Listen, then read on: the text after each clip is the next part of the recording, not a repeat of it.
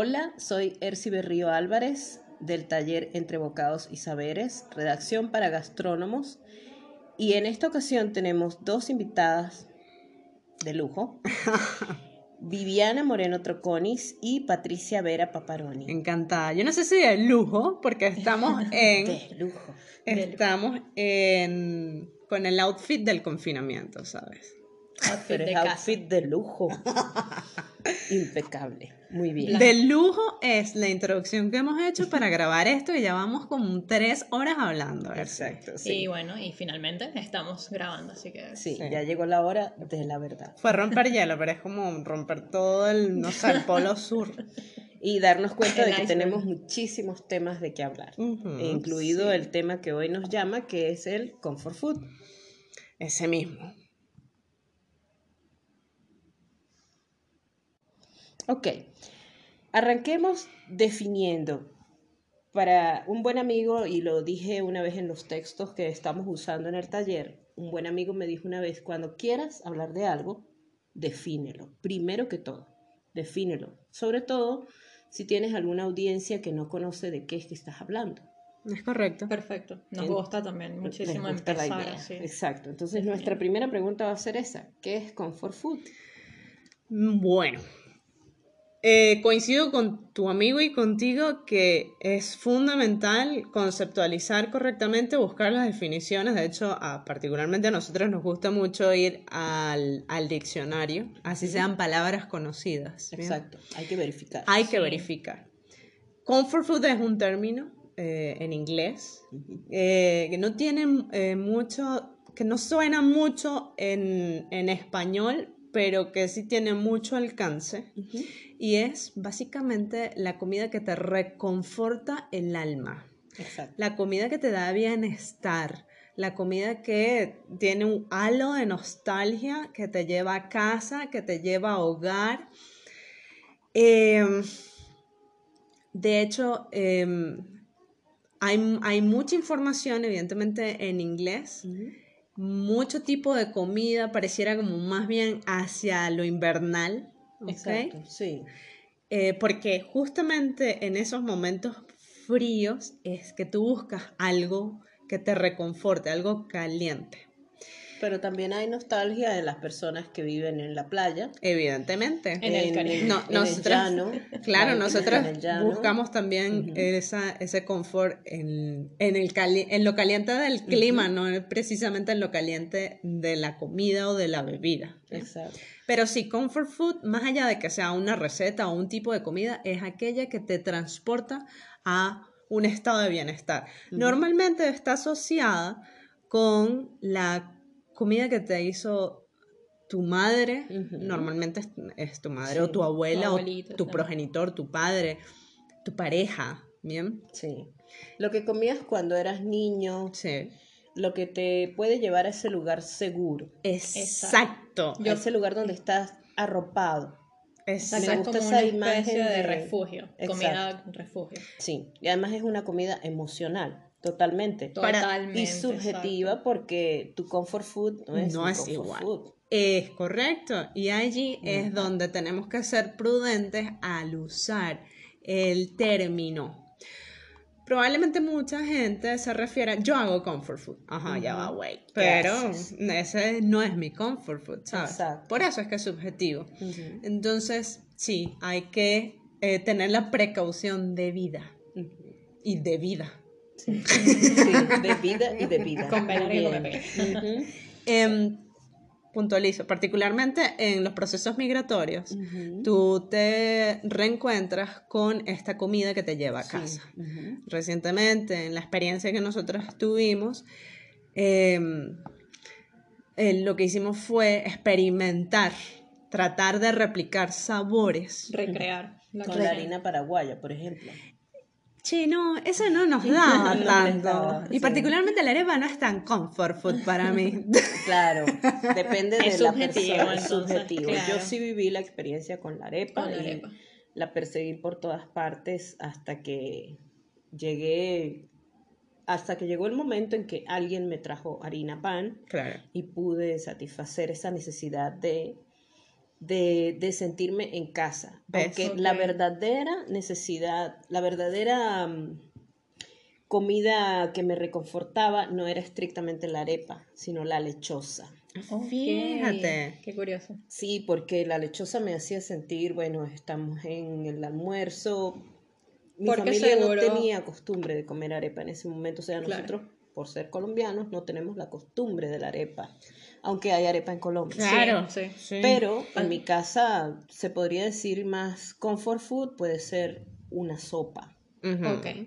Y la fruta, porque nos faltan las comidas, la lechosa. Mira que un comfort food para mí es papa sancochada con mantequilla y saní.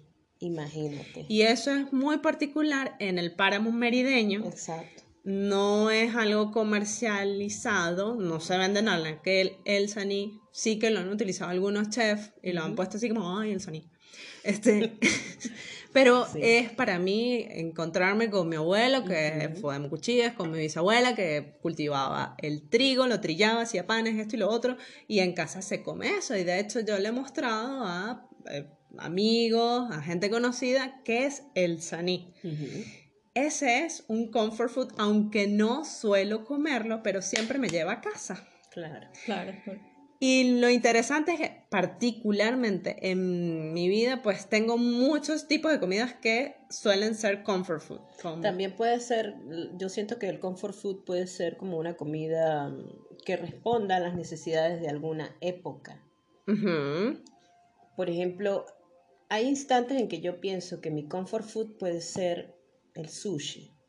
Porque a mi mejor amiga y a mí nos gustaba compartir. Ese como el vivía aquí, cuando ella vivía acá, pues íbamos muchísimo a comer en restaurantes de sushi y, y ahora ni, ni por el poder adquisitivo ni por la distancia en la que ella se encuentra. Y de alguna manera el sushi te recrea esos momentos con tu amiga. Sí. Ese es el comfort food que le digo yo, y lo escribí en el artículo en vainascultas.com, que tú te haces. Exacto. Que no precisamente está en la familia o que te lo hizo tu madre, sino que tú te lo generas.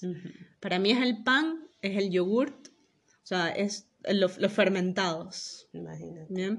Los vinos, ahora. Ay, sí. Después de vivir en Después de vivir en un lugar donde consumen vino. ¿Cuál es tu comfort food, Patricia? Oye, y yo tengo esta diferencia también de, de comfort food mm, de origen, de familia, y luego les voy a hablar de la que yo me creé, que va ligado a lo de David. Mi comfort food em, por defecto es la pasta. Y yo puedo ir a un restaurante y comerme la mejor pasta del mundo, con la mejor salsa del mundo, pero yo siempre como que voy a extrañar esta pasta de, la casa. La que está hecha en olla de barro. La que está hecha por tres horas a fuego lento en olla de barro con la receta de, la, nonna. claro. Tal cual. Y no yo, un italiano. Cuando yo viví en Francia de 16 años, yo mm. lo lo primero que yo quise hacer allá cuando me dijeron, bueno, cocina algo de, de, tu, de tu país, yo hice pasta con salsa de tomate. Y esos franceses como, ya va, pero eso no es un plato italiano. Y yo, bueno, pero para mí esta es la comida de, de, mi casa, pues. Bueno, pero ya va, es que aquí sí concluyó en que todos los merideños somos italianos y en su momento se los dirá, muchachos. Sí, sí, sí. Ella tiene una teoría muy interesante y yo... yo hablando un poco la teoría de, de Rafael Cartay al describirnos en la mesa de la meseta cómo estaba la constituida la restauración desde tiempos de la independencia hasta 1950 más o menos. Son prácticamente 100, 120 años de historia en la que la impronta de los italianos está muy presente en las comidas y en los sabores que se degustaban aquí debido a la influencia de esos inmigrantes que vinieron y asentaron sus raíces aquí y que ahora nos hacen, bueno, ¿quién no tiene un vecino de apellido Paparoni? Pues la tenemos al lado. La tenemos al lado, sí. o, o quien no ha estudiado con una persona que, tenga algún apellido italiano o que, claro. que tenga un, una persona, una abuelita, una tía, un padrino que sea que esté relacionado y además la pasta es parte de la dieta venezolana. Sí. Sí lo es. Porque fue ampliamente aceptada además es algo que permite la versatilidad y a nosotros nos gusta ser versátiles en la Sí. comida. Exacto. Nosotras que hemos tenido la oportunidad de vivir, por ejemplo, en otro lugar como Argentina, sabemos que por- a mí particularmente me asombró que las ensaladas no eran nada versátiles. Yo me esperaba, no sé, volcanes de sabores. Sí, sí. Y no los hubo. No. Y Sí, había tam- incluso en las mismas pastas, había como mucha limitación ante la carta que podemos tener aquí en la cocina venezolana. Y justamente tú me estás mostrando el libro de Don Mario Ujú. Spinetti Spinettini. Dini, y es un libro que tiene una variedad de pastas. ¿Cuántas pastas puede tener este libro? Tiene, bueno, 100, 165 páginas y casi en cada página una receta. Una receta de pasta. De, de pastas y salsas de distintos estilos y distintas posibilidades. Entonces, Er, si tú no crees que los venezolanos hemos entrenado el paladar para una variedad enorme de sabores, porque Sí. fíjate, las tres coincidimos que vivimos en Argentina y es un poco insípida la comida. Y disculpen si hay algún argentino, pero es así. Probablemente hay, probablemente no conocemos la comida real que, que pueda tener un sabor. Y no nos, no nos desviemos totalmente del tema de la No, comfort food claro. porque quizás, no sé si llegaron a probar el locro. Ajá. Es una El comida que sí tiene un sabor Sí, De bastante más particular. Ujú. Quizás no llegamos, o las mismas empanaditas, Ujú. quizás no llegamos a conocer los platos que, que nos podría ofrecer la carta. Estamos hablando ya como... Pudiese ser. Sí, porque estamos hablando Mm. como de lo- la oferta de restaurantes. Yo lo que creo- Quizás la oportunidad que tuvimos. Para llegar un poco también al comfort food, es que particularmente los venezolanos combinamos mucho lo que es el dulce salado. Ciertamente. Sí. Nosotros buscamos el umami en el plato, Sí. ¿ok? Necesitamos las tajadas con Sí, el queso blanco Sí, y ese es sí. comfort food.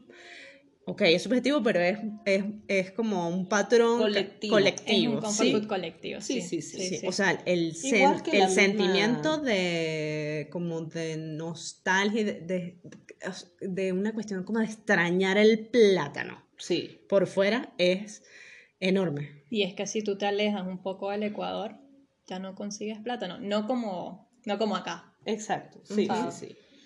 Difícilmente más. Yo quería comentar algo sobre el comfort food y, mm, y es que yo veo, yo veo esto del comfort food que lo aprendí ya junto a Viv, es que el comfort food a mí me salvó en, en mi periodo de migración. Mm. Claro. Y lo, y lo digo así, me salvó porque, mm, vale, yo llego a trabajar todos los días en una oficina de arquitectura donde de repente se forman rutinas que no te gustan, pero que igual tienes que cumplirlas.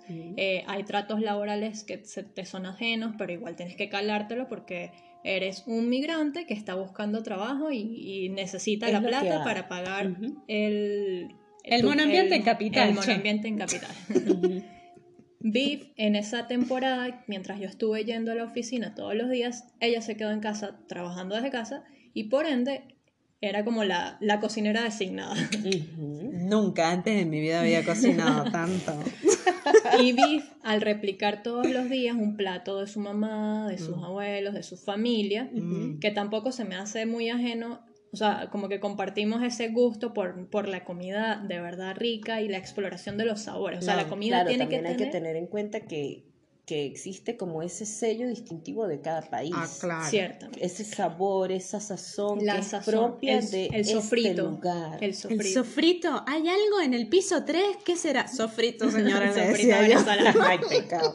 Bueno, Y, y depende eh, de, de- de cada colectivo. Claro. Cada uno va a manejar, obviamente no tenemos la misma adherencia a los fritos que pueden tener los maracuchos Claro. o al, Sí. al uso de pescados con tanta frecuencia como lo pueden tener en la costa el o el, el- la cercanía con las carnes como puede existir en el llano. En el llano, exactamente. Y, o los, o los- las cosas un poco más exóticas para nosotros, como lo que pueden consumir en Canaima. Claro, Sí. exacto.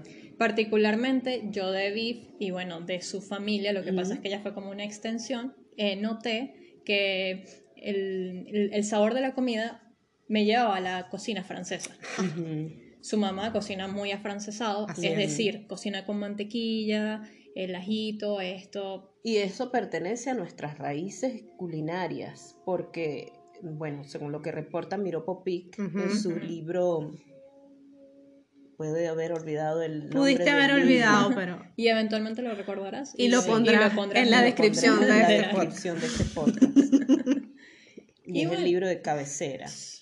Pero está tapado con unas hojitas blancas para no dañar la portada. Entonces, por eso no Entonces se te recuerdo. olvidó el título Pero porque no es lo el lees. nombre del, el- del autor es Miro Popic, eh, donde él expone eso, esa, desde la- los tiempos mismos de la colonia, vino a mezclarse, a fusionarse con la cocina propia de aquí, de estas tierras, la gastronomía que venía de Europa. Y eso está respaldado porque bien- venían en los registros de qué viene en un barco. 12 libros de cocina de tal chef que es el encargado de la cocina de Mm. los reyes de España o del Mm. rey de Francia. Mm. Entonces sí tenemos esa, es parte de esa fusión Es que ha habido culturalmente hablando. No es solamente que nosotros les llevamos el, El cacao, el cacao, café. El café, tomate, sí. todos estos eh, insumos, sino que nosotros también Ellos nos adquirimos dieron muchísimas técnicas. otras cosas. Exacto. sí. Aceitunas, alcaparra. Oliva, sí. Entre en otras fin. cosas. Sí. Y bueno, este, por eso yo digo me salvó, porque dentro de todos estos días rudos que pude haber yo tenido en la cotidianidad, el momento preciado para mí era la hora del almuerzo y calentar el pla- ese plato que Biff había cocinado. Que te sabía Que a- me sabía A a, gloria. casa, a casa. Ujú. a- de, verdad que, de verdad que era ese abrazo que tú necesitabas en, en un día difícil. Ese plato. se llama Gloria, Mm, ¿verdad? mm. Se llama Viviana Moreno Troconis, tal cual yo. Así Ah, que ok. podemos. No, porque tengo un amigo que una vez llegó a una casa y comió algo y estaba exquisito y dijo, este plato sabe a gloria. Y la señora que lo había cocinado era la abuelita de su amigo, Ajá. que se llama Que se Gloria. llama Gloria. En fin, Exquisito en Brasil. pasan. Exquisito era en Era Brasil. exquisitísimo el Ah, plato. mira, porque no, nosotras tuvimos una compañera brasileña y cada vez que cocinábamos y tal, ay, está exquisito. Y ella, ay, no, ella ponía caras raras. exquisito en Brasil es pésimo. Ah, ok. Es asqueroso. Es asqueroso. Entonces ella eh, cambió el término a exquisitísimo. para diferenciarlo.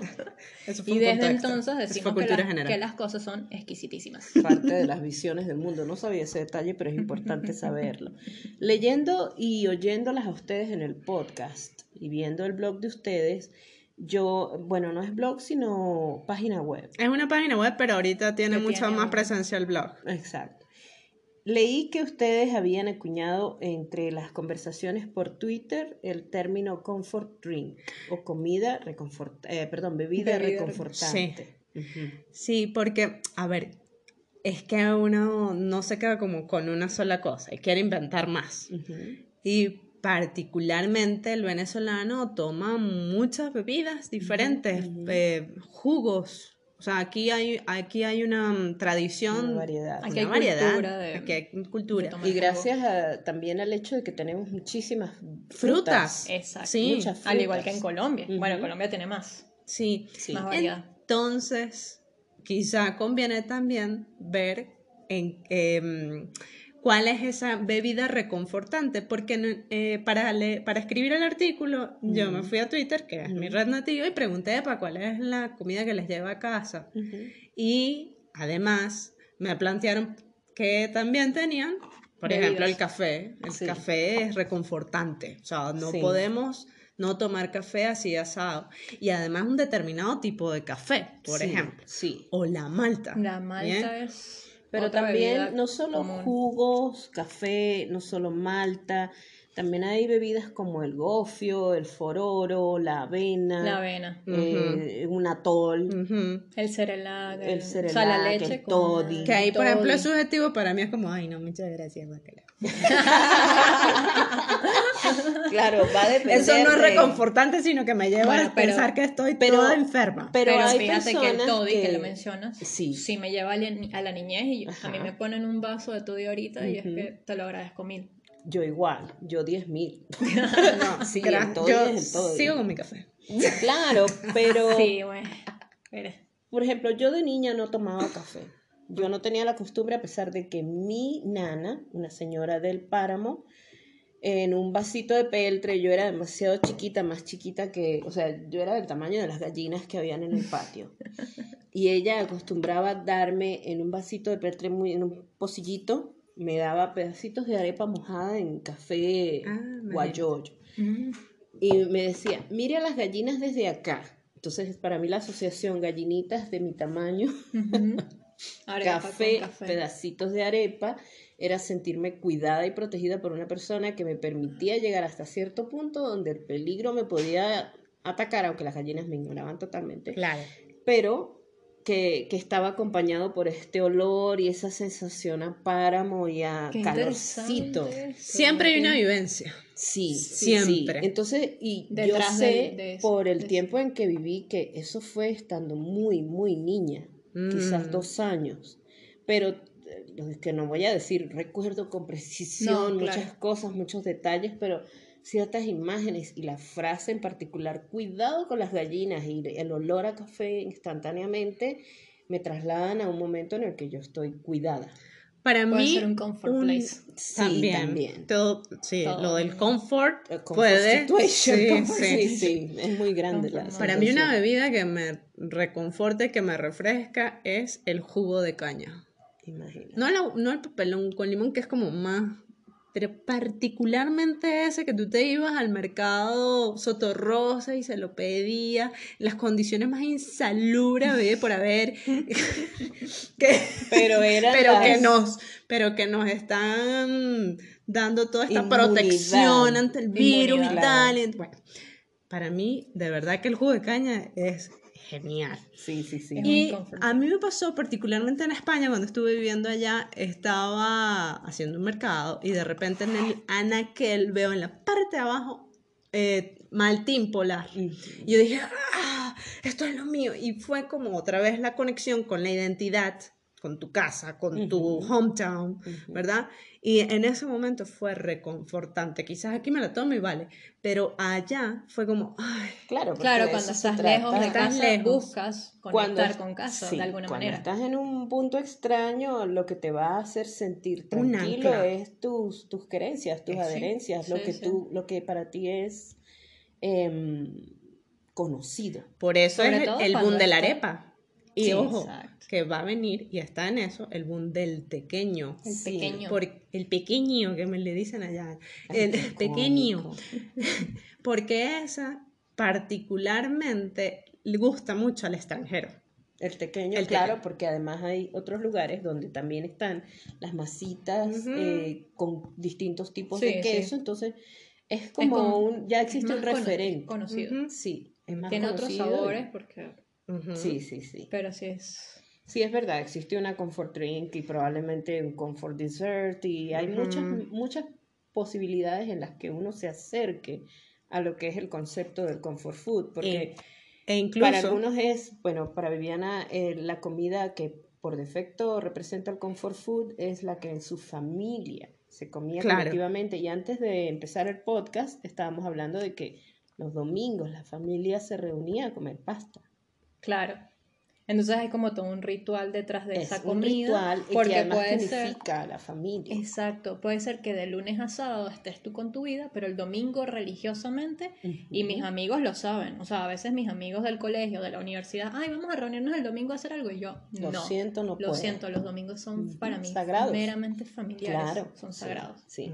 Yo tuve estudiantes el, el semestre pasado que me contaban de su comfort food y reuniones el tercer domingo de familia, sagrado porque vamos a hacer polenta Mm. o X momento en particular de la familia que todas las mujeres se reúnen a hacer ayaca Ok. ya. o tunguitas o cualquier Sí. otra cosa o, o, eh, arepitas dulces, eh, todos los desayunos. ok. Mira, Ersi, otra cosa que a mí como me entusiasma reconocer en función de este concepto inicial es estas extensiones. Sí. Fíjate, estamos hablando de que el comfort food se relaciona mucho con familia. Sí. Pero también hemos tocado que en algún punto hay identidad, identidad hacia el lugar, hacia tu lugar. Exacto. Entonces, todavía no he desarrollado eso, pero creo que hay un comfort food enlatado, empaquetado. Claro, el- Industrial. en nuestro caso, ¿cuál es? El diablito. El diablito. El pirulín. Los El pirulines. pirulín. Ay, por Dios, sí. Todo el mundo se muere por eso. No lo hacen las madres, las hacen las madres compañías que tenemos aquí.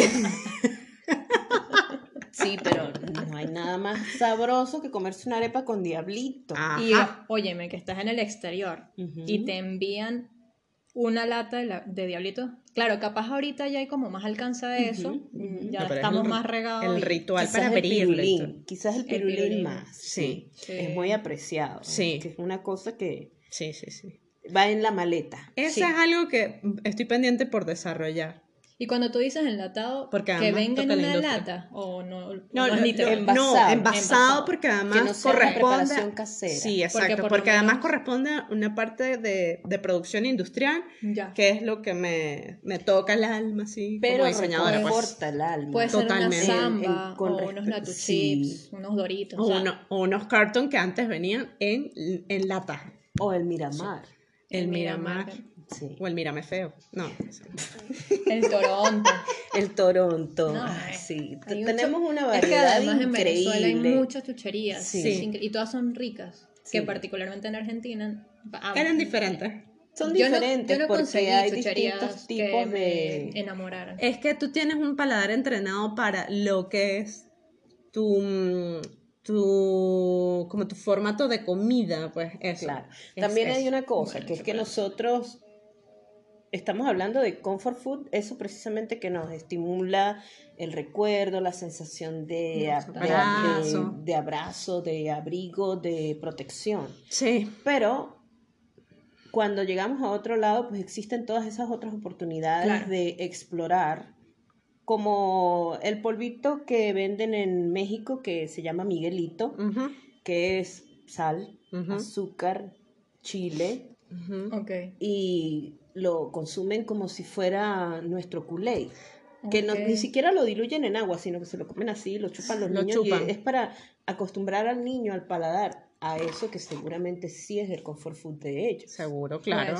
Entonces nosotros, pues, e- eso ya es otra, pertenece a otra parte, la exploración. Y necesariamente no vamos a querer, creo que ninguno está buscando el comfort food sustituir una cosa con otra. No, no, es ¿No? sumar. Para mí es Suma. sumar. Es sumar o simplemente llegar a lo que es. O sea, a mí no me va a satisfacer como no me satisfizo la, la harina paraguaya, no me pudo satisfacer el deseo de comer la arepa con harina De, pol- De de maíz. maíz. claro. Porque las cosas son como son. Porque la cosa era como era exactamente y porque nunca llegué a, o sea, yo probé con todos los tipos de harina y no, no, No, era no. lo que No, no, no. necesitaba, entonces No, no, no, estaba cubierta esa necesidad de protección y abrigo que me iba a dar la arepa. Claro. Es correcto. De hecho, nosotros hemos, el- la sociedad venezolana nos hemos tenido que acostumbrar a nuevos sabores, ¿eh? Claro. Porque ha, ha, por un lado, desmejorado la calidad de ciertos productos que nosotros ya estábamos acostumbrados, por otro lado, entran otros. Mm. O sea, hemos tenido que recomponernos, recomponer nuestro paladar en función de las opciones que tenemos en el mercado también. Claro, Somos muy adaptativos también. Sí, sí, Hemos nos tenido podemos que hacerlo. adaptar y, y recursivos además. Mm. Hay muchísimas maneras de establecer el eh, la, la creatividad en lo que estamos produciendo. Una pregunta que tengo que es muy importante. Yo estuve haciendo en las lecturas, sobre todo en español, las pocas lecturas que no fueran como esta es la oferta gastronómica con recetas. Las lecturas para definir qué es comfort food decía mucho que es una tendencia. Yo me resisto mucho a creer que eso es tendencia porque no, porque es una cosa que, que permanece Exacto. Sí, es como si fuese momentáneo, pero fíjate que hay que es importante saber la diferencia entre moda y tendencia. sí. Moda es aquello que es momentáneo y que alguien probablemente está desde un capricho determina esto está de la moda. Lo que ha pasado, por ejemplo, con, qué sé yo, la Red Velvet. Ah, exacto. Puede ser. Puede ser. Que de repente todo el mundo la está haciendo. O el café y- este ahorita que no me acuerdo cómo se llama, que está todo el mundo haciendo lo que es con unas mezclas ahí de, de leche. Bueno, y tendencia es determinar cómo se debería generar los nuevos productos en función de una serie de variables que entran al, al sistema y esas variables te lo da el mundo, te lo da el entorno, te lo da la gente, Las la sociedad. condiciones. Es muy diferente a lo que es una moda. Una moda puede ser caprichosa, una moda se parece más al arte y Fíjate que- la tendencia se parece más Al diseño. al diseño, porque el resultado del diseño está justificado por todos lados. Hay estrategias. Ya. Claro, el arte Sí. es más subjetivo. Fíjense que para mí desde la parte de lo que es lingüística, moda es algo que tiene una vigencia en un tiempo, Tiempo, específico que puede ser largo o corto, Sí. va a depender de lo que el usuario quiera hacer. Pero tendencia para mí es algo que es muy efímero. Ok. En idiomas. En o sea, idiomas. en, en lo que es el concepto del idioma, trend, tendencia, es algo muy efímero. Entonces yo, cuando leía, esta es la nueva tendencia que se está viviendo, el estilo de comidas que ofrecen ciertos restaurantes, que son comidas caracterizadas por ser comfort food, con alto contenido Proteico, calórico, proteico, carbohidratos, comidas que son eh, como con estilo casero, que tienen eh, azúcar también, que es presente. Yo, yo leía eso y pensaba, todos tenemos un comfort food. Claro. y no es una cosa nueva de ahorita. Si nos ponemos a revisar la historia, que no es necesariamente, y hay que hacer esa distinción, el comfort food no es la comida preferida de la persona. No. Muchas veces puede ser, puede que se conjuguen, que el Exacto. comfort food es mi comida Puede coincidir. favorita. Ser, exacto. Pero, sin duda, eh, una persona en el siglo XVI se me ocurre que podría haber tenido perfectamente un comfort food. Claro, Algo por que le- supuesto. por- o sea, Solo que ahora le no pusieron nombre. Sí, ahora está definido y hay claro. toda una... eh, unas personas estudiando esto. A mí lo que me parece es que a mí se me hace realmente, me, me da un poco de ruido, ¿ok? El hecho de que haya un restaurante dedicado a hacer comfort food. O sea, ¿qué te, deter- qué, o sea, ¿qué, cuál, Ya, qué pero te, yo qué te determina a siento ti? que puedo explicar eso, Ajá, a porque fíjate, para algunos colectivos Ujú. en el mundo, el comfort food es bastante unificado.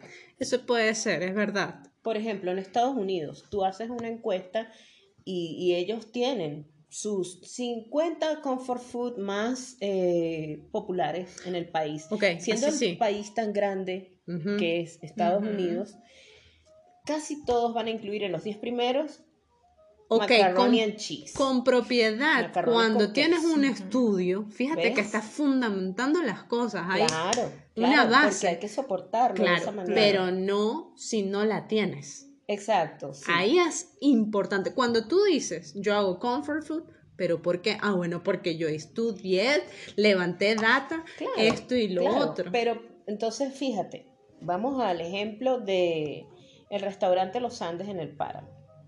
Ok, me suena.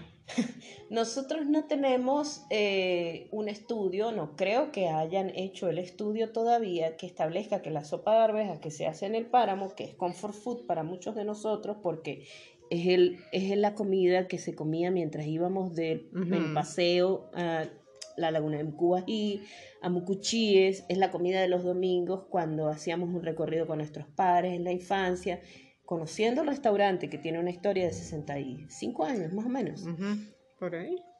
como 60. 65 creo que es. Bueno, eh, ¿cómo no identificamos esto como comfort food? Es, eh, claro. es una comfort food. No existe un estudio, pero es Vox Populi. Eso te iba a decir, pero tiene tanto tiempo como para poder saber con el feedback porque de las está personas. en el sentimiento de la Exactamente. gente. Claro, puedes Exacto. identificarlo, por ejemplo, como que sea el plato que más piden. Ujú. Gente local. Porque también está, es, es claro que seguramente algunos estacio- es- estacionamientos, establecimientos nos van, a des- nos van a marcar una pauta con un comfort food. Y eso fue lo que hizo en este caso el restaurante Los Andes. Ujú. Un lugar de distinción del páramo donde podíamos consumir una sopa de arvejas única era ese lugar. Como entonces- en casa. Sí. Se estableció y se, se, se, se instituyó como el lugar. Ese es el punto. Y al que, eh, al que muchos de nosotros seguramente ustedes igual, cuando éramos pequeños teníamos la oportunidad de decir, bueno, el domingo nos toca paseo para el páramo. ¿Y dónde es la parada obligatoria para comer?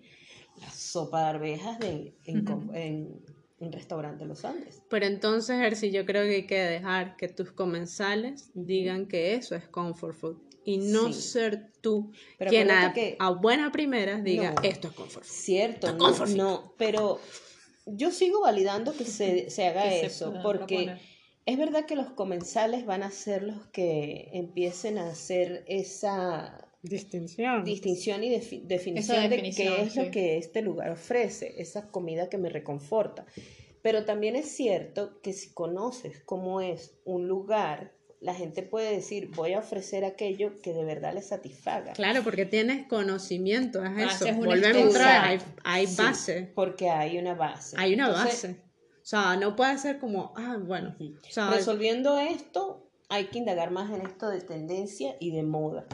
Porque para mí, tendencia sigue siendo algo como efímero. Y yo insisto, probablemente en el siglo 16, siglo XVIII, Bolívar tendría algún comfort food, no sé, sé que tenía comidas favoritas, pero quizás haya... Es algo que, que todo el mundo hace todos los días, que es comer. Exacto. Claro. Así sí. se puede, representan todos. Se puede resolver un poco más. A ver, yo en el máster que hice de diseño, gestión, diseño, de, diseño, gestión y desarrollo, perdón, de nuevos productos, eso fue en la UPB en Valencia, España. Eh, tenía clases de tendencia. Mm. Bien. Y entonces, de hecho, hay cuadernos de tendencia que son carísimos. Y es el levantamiento de data del entorno, llámese Europa, llámese Latinoamérica, llámese Mérida, llámese lo que, sea, lo que sea, en donde eh, se identifican las variables entrantes variables sociales, económicas, políticas, esto y lo otro. Buenísimo. Y en función, y en función de eso, tú dices, ok, se está viviendo esto. Es muy probable que en este momento esos estudios estén sacando data, no, sacando, bueno, sí puede ser, pero sacando data en función de lo que estamos viviendo. Entonces, con todas esas variables, eh, con todas esas variables, tú lo que haces es generar, ok, se deberían hacer así las propuestas, los productos, los servicios, las experiencias, tan, tan, tan, tan. Claro, que yo vengo del diseño de productos. Claro. ¿bien? Y desde diseño de productos se maneja de esa forma la tendencia. Y probablemente de manera intuitiva muchos productores de, de alimentos lo van a hacer en esa manera sí era importante que hicieras esa observación para poder entender un poco más. Nos aterriza un poco a lo que es tendencia y sí se puede. Exacto. Puede ser catalogado como tendencia, ¿no? Exacto. Sacaré, Porque es que yo entiendo, sí, es verdad, yo entiendo lo que tú dices de tendencia es un trend. Sí, y, algo. Y por ejemplo en las redes sociales, que son tan efímeras. Solo para algunos aspectos. Puede ser. porque por lo menos las redes sociales que son tan efímeras, hay, hay trends diarios incluso, o sea, algo que hoy... Ah, trendy topic. que hoy es tendencia y mañana ya todo el mundo se olvidó de eso y sigues con tu vida. Claro. Pero el comfort food no es, no entra dentro. Está buenísimo porque estamos en la misma tónica de aclarar el concepto y, manejar los términos con la propiedad que se debe. Investigando sobre el comfort food, ayer eh, consolidé una semana escuchando podcasts sobre comfort food, tanto en inglés como en español, y encontré una variedad de podcasts que hablan de comfort food, pero no se refieren para nada a alimentos. Ok. okay. Y eso me pareció una cosa totalmente impresionante, pero válida, porque se refiere a comfort food, lo que reconforte el alma desde lo que es el concepto llevándolo a, hay música que es comfort food, hay televisión que es comfort food, hay series que son comfort food, hay libros que están en la misma categoría. Entonces, escuché dos podcasts de series que para muchas personas les hacen vivir un momento específico de su vida en el que se sentían mucho más tranquilos.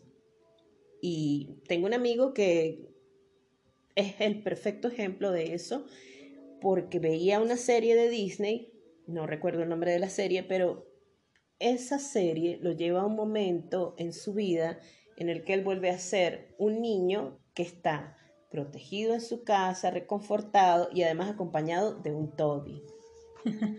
Fíjate que en estos días me topé con alguien en Twitter que dijo, entre uno de los objetos que tomé para migrar, me llevé los cubiertos de mamá y le, le, dejé incompleta la, la vajilla. y cada vez, sí, y cada vez que como, siento que estoy comiendo en casa. y yo le digo... Eso es, o sea, ese tweet fue como... sí. Bomba. Y yo le digo que a mí me parecía muy interesante su, su experiencia con ese objeto en particular, además que eh, siendo yo diseñadora de productos, diseñadora industrial, yo amo la objetualidad del mundo, mm. Y que ella pueda tener esa conexión, ese vínculo emocional con los cubiertos de su mamá y que se sienta bien con el bocado que se lleva a la boca. Que lo haga evocar el, estar en casa. Exacto. o sea, realmente él recrea todos los días. Exacto. Sea o no sea, es correcto. Sea o no sea, lo que se está comiendo, un comfort food realmente. A mí eso me pareció, ok, este es otro level. Es sí, es otro nivel. Es un comfort, mío. Exacto. Una comida reconfortante. Yo, eh, mm, cuando migré, me llevé mm, ciertas cosas de cocina fundamentales. Yo viajé con una manga de café. Bueno, yo viajé con la prensa francesa. Una, una, tacita en particular. Era, importante para mí tener esos, esas anclas. Claro. Y entra eh, dentro del proceso de poder generar el comfort. Claro. Sí. Yo quería comentar algo con respecto a lo que dices tú de, de lo que te encuentras como comfort food eh, respecto a todo esto que nos hace sentir seguros, eh, abrigados, o sea, es ese confort, o sea, todo radica en, lo, en que es confortable. Y que también nos evoca la nostalgia, porque una serie infantil... Exacto, porque además es como que para nosotros que, digamos, nacimos y crecimos en un entorno seguro, pues no, no fue un ambiente de guerra, por así decirlo, podemos pensar que nuestra niñez fue la cosa más bonita, porque no tenemos que preocuparnos por nada. Exacto. Eh, yo estaba leyendo sobre esto y encontré un término que se llama hag, es en danés. Se, escribe H-Y-G-G-E y evoca a este espacio, tiempo, situación que te hace sentir confortable. Mm. Y ellos lo buscan por lo que hablábamos hace rato de que el frío te lleva a buscar cobija, una bebida caliente. Y obviamente eh, Dinamarca es un país muy, muy frío donde el verano más caluroso puede ser 18 grados. Y ellos buscan siempre sentirse seguros, sentirse como en casa, confortables. Seguramente también habrá un maracucho en Grecia buscando en, una temperatura de 38 grados una polarcita. Seguramente. Sí. Yo sigo una cuenta en Instagram que se llama Maracucho en Grecia. y, literal, hay un post que, tiene una, una, polarcita. Por fin una polarcita en mi mano. bueno, próximamente habrá una cuenta que se llame Neoandina en Grecia. Yo necesito estar allá. Grecia, claro, por supuesto. es válida. sangre. En Buscando tus raíces. Concluyendo, podemos decir que hay premisas muy importantes con respecto al comfort food que no van a modificarse a pesar de la subjetividad que la caracteriza. Una de, esas una de esas premisas es que el comfort food es subjetivo. Exactamente. Es, totalmente personal. Sí. Pero también no hay que olvidar que existe una subjetividad propia de cada país. Colectiva, que sería, o de cada entorno. Y eso es lo que hace que los maracuchos consideren como su comfort food las mandocas. Por supuesto. los patacones. Los patacones.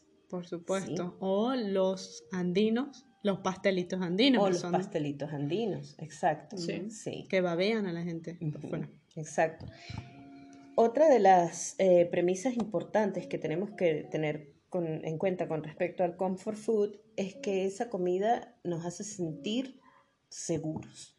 Eso es sumamente importante. Sí porque estamos Es- buscándolo. Es el halo El de, bienestar. Esa palabra a nosotros nos gusta mucho, además Sí. creo que es súper importante que cualquier cosa que se proponga tenga como objetivo El generar bien- bienestar. bienestar. Sí. Sí, Entonces, ese comfort food lo hace por unos segundos, por unos minutos, por el tiempo que tú estés en contacto con esa comida, bienestar. Ujú, Exactamente. Que se te olviden tus desgracias, pues. Refugio. Estás aquí y ahora. Sí, sí, sí. Abrazo. Todo lo lindo del mundo. Y, lo- y la tercera premisa, diría yo, o cuarta, tercera, es que todos lo buscamos. Sí, de alguna Todos manera. lo. De alguna manera, sí. Más allá de, de que no exista una mm, dependencia estricta de lo que es el comfort food, nosotros vamos a ir siempre a eso que nos hace sentir arropados. Sobre todo cuando estamos lejos de casa o Sí. lejos de nuestro núcleo. sí, O en circunstancias o en muy circunstancias particulares. difíciles, sí. Es Eh, correcto. buscamos ese, ese refugio en la comida. pues. De hecho, eh, estoy buscando aquí. Ah, mira. La comida comfort food suele ser casera porque la nostalgia viene del griego clásico nostos, que es regreso al hogar. Wow. Ay, a mí me encanta la etimología. La etimología. La etimología es así como ve bien por Sí. la vida buscando la etimología de las cosas, porque Sí. de verdad Es que te da. como entiendes todo cuando Claro. está, en la sí, esencia. qué bonito. Regreso al hogar. Ahí está dicho todo. Ah, Tal no cual. se diga más. No se diga tenía más. que ser una palabra griega además. Creo que No, bueno, porque la, más de la mitad de nuestro vocabulario viene de Grecia, así que Está bien para consolidar. Bueno, creo que este es el cierre perfecto del podcast del día de hoy y ténganlo por seguro que las voy a invitar para una próxima ocasión Ah, con un tema gracias. que se nos ocurrió hace unos momentos. Además tenemos que hablar de distintas cosas. Eh, en esa conversación previa que tuvimos antes del podcast eh, surgieron muchos temas, Muchos. muchísimo. muchísimos. Y muchísimos, Los anotaste. Yo vi que estás casi ahí. todos. Ok, gracias. Estás Muchos sirven para el propósito del taller y otros sirven para otros propósitos como el de las visiones del mundo Evidentemente, y también para vainas cultas. y para vainas. que es un lugar de sinergias, un lugar de diseño, arquitectura, vivencias y mucho, mucho, mucho sinergias. Exacto. mucho. Nos encanta. Chicas, muchísimas gracias por Ay, la gracias a ti por la participación, invitación. por el tiempo que me dedicaron y nos dedicaron en el taller. Y gracias a Beatriz Pirrona por contactarnos. Sí, gracias a Beatriz que tan eh, amorosamente nos unió. de Exactamente. alguna manera. Y bueno, eso es todo por el día de hoy. Nos vemos en un próximo episodio de Entre Bocados y Saberes, redacción para gastrónomos, donde averiguaremos a qué saben tus palabras. Hasta luego. Chao.